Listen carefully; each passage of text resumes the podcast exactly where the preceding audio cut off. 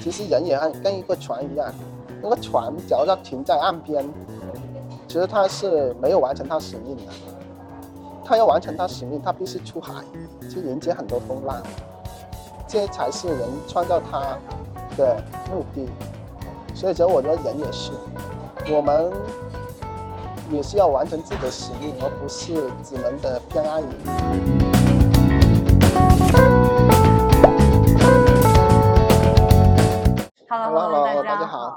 我是悠然，练习时长一年的 FA 练习生。呃，我叫 David，然后我创业三年多了，呃，主要行业是跨境电商。呃，大家好，我是阿文。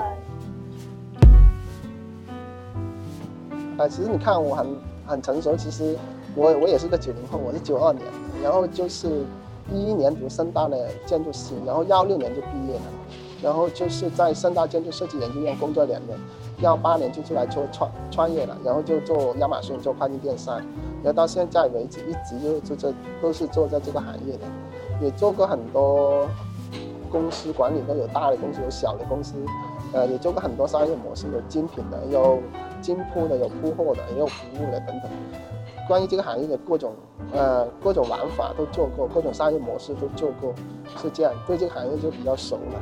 然后目前到现在一八年到现在创业也就三年半。问一下杨老师，你当初是为什么呃想到要做亚马逊电商？因为我了解到你是其实是学建筑出身啊。嗯，呃，其实原因很，就是原因很多，呃，也根据个人的性格嘛，各方面不一样。我觉得我这种性格更适合经商，因为它比较外向，思维比较发达，就是不是那种呃现实思维的，也不是很坐得住的，就那种，因为。很多设计师都是要待在设计院里面，很有耐心、很安静去画图的。而我这个人是很难做到这一点的，做得久的话，就会觉得很枯燥无味的。所以说要挑战一下，这生活要挑战一下这个行业，然后就出来做生意了。做生意的话，因为年轻人嘛，要选择一个比较呃流行的行业，或者正红的行业，或者大家都在追捧的那个热的行业嘛。所以当时刚好。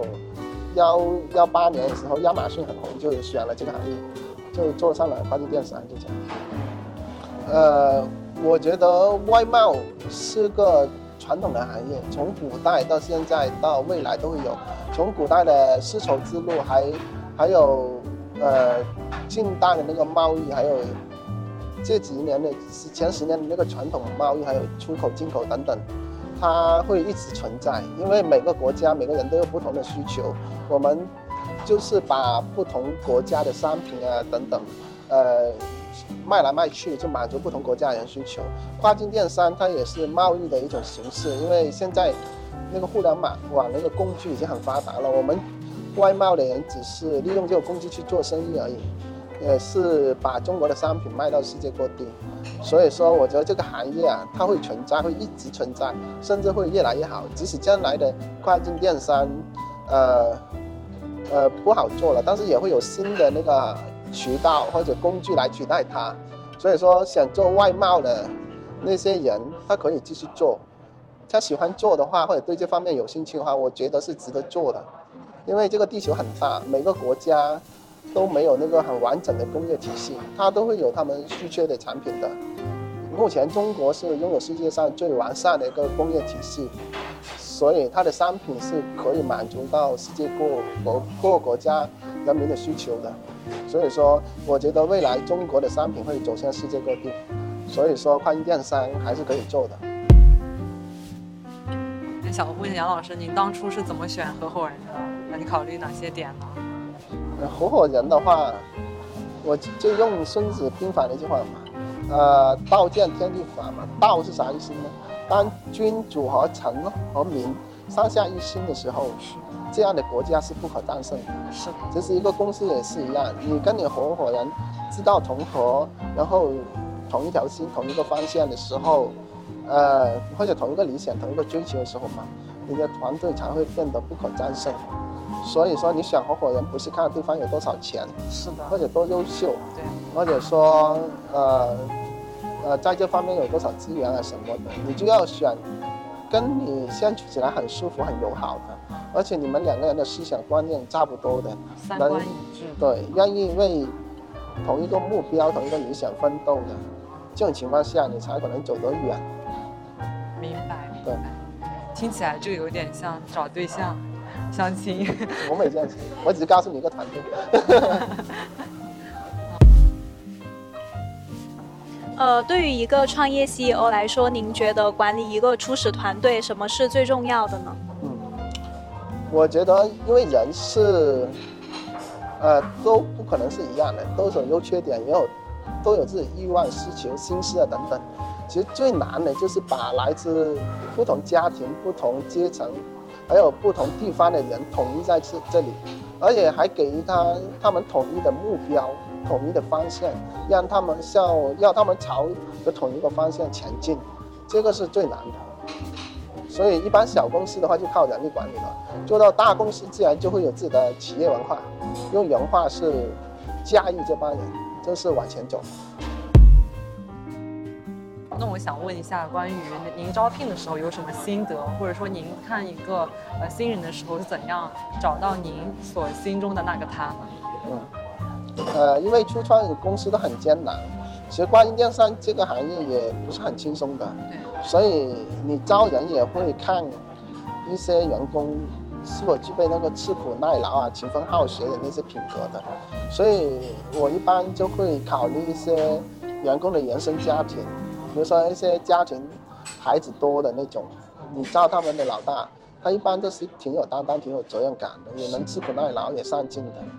呃，也有一些独生女，在家里娇生惯养，然后吃不了那个苦，你招过来几个月可能就走了，就是挺麻烦的。而且也不能看学历，因为有些人就觉得自己学历很高，甚至海外留学回来，或者什么某名牌大学毕业等等，觉得学历很高，嗯，要求的就工资很高，其实到公司做不了很多活的，往往有很多问题。甚至会给公司带来很多问题，所以这种人我们不会考虑的。我们是希望考虑那些可能出身起点低的，甚至家庭贫寒的，能吃苦耐劳、上进的孩子，甚至学历也不是很高，中专和大专我们都可以的。明白。嗯，最好是有一些商业思维和商业基因的，比如他家里开家里做生意的，或者开小卖部的，甚至卖鱼的、卖菜的那种都行，只要他家里做过生意。他就能更好的理解那个外贸、跨境电商等等，而不是他的英语啊各方面很好。所以我觉得商业思维还有一个人的品格是我优先考虑的，然后再到学历啊、年龄啊等等。现在有很多互联网公司都在裁员，然后在现在疫情的情况下，有很多年轻人也找不到工作，然后他们就有自己的想法，说想要去创业。那您对现在创业是什么看法呢？还有您有什么想对这些新的创业者说呢？